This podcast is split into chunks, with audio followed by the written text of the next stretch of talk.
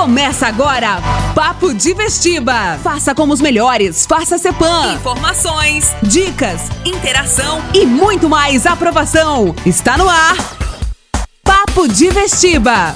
Fala galera, tudo bem com vocês? Começando mais um Papo de Vestiba aqui na Rádio CBN 98.1 e também no Spotify. Eu sou o professor Felipe Soares, do CEPAM Vestibulares, e ao meu lado o professor que tem nome de filósofo, Yuri Sócrates. Boa tarde a todos, queridos ouvintes, e sejam muito bem-vindos a mais um Papo de Vestiba. No último sábado, um time que eu não gosto muito de dizer o nome, mas ele tem a cor verde, foi campeão da Taça Libertadores da América. O mais tradicional torneio de futebol de clubes da América do Sul. Para jogadores e para torcida, ganhar a Libertadores da América é o ápice da glória. E como futebol não é muito a minha praia, como muita gente já ouviu por aí, hoje eu vou usar o programa para aprender e por isso eu vou perguntar pro meu amigo Felipe. Felipe, como é que surgiu a Copa Libertadores da América? Yuri, eu tenho que admitir que futebol você não entende nada mesmo, então deixa comigo. A Copa Libertadores da América é um torneio de futebol jogado desde 1960, quando foi realizada a primeira edição, ainda com poucos times, reunindo os campeões nacionais de cada país da América do Sul. E o primeiro campeão, ainda no ano de 1960, foi o tradicionalíssimo Penharol do Paraguai, da cidade de Montevidéu. De lá pra cá, a Libertadores da América foi angariando cada vez mais participantes e se tornando, se consolidando como o maior torneio de futebol da América do Sul, almejada e sonhada por jogadores e torcedores de todo o continente.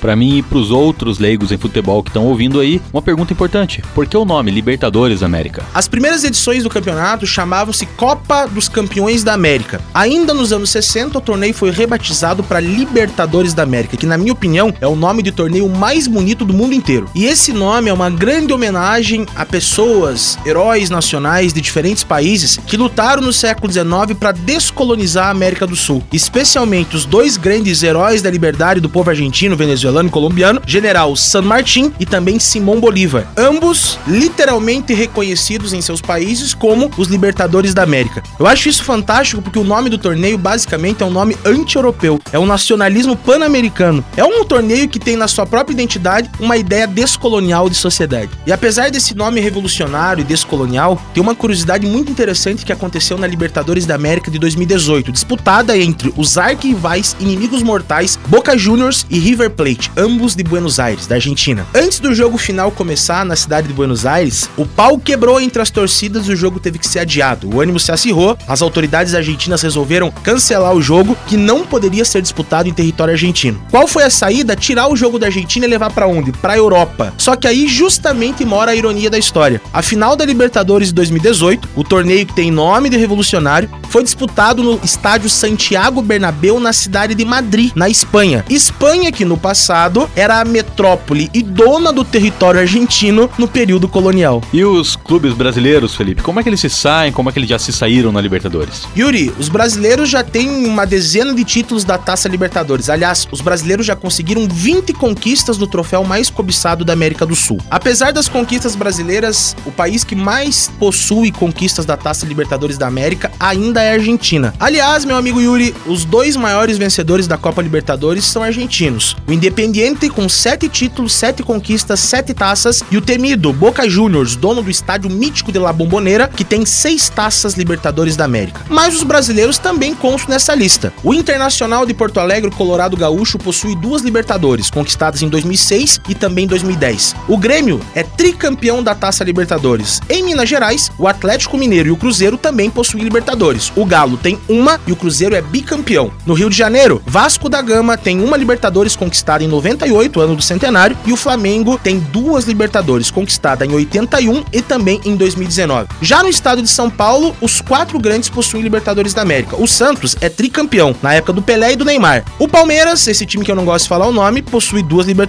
O meu Corinthians, de forma invicta, conquistou a Libertadores 2012, o ano do fim do mundo. E pra finalizar, antes que a Ângela, aluna nossa que sugeriu o tema desse programa, pense que a gente esqueceu do time dela, o São Paulo é tricampeão da Libertadores. Um grande abraço pra Ângela por ter sugerido pra gente esse belíssimo tema. É isso aí, minha gente. O Papo de Vestiba em Clima de Futebol fica por aqui. Um grande abraço a todos vocês e até mais. Um grande abraço a todos e até a semana que vem. Você ouviu?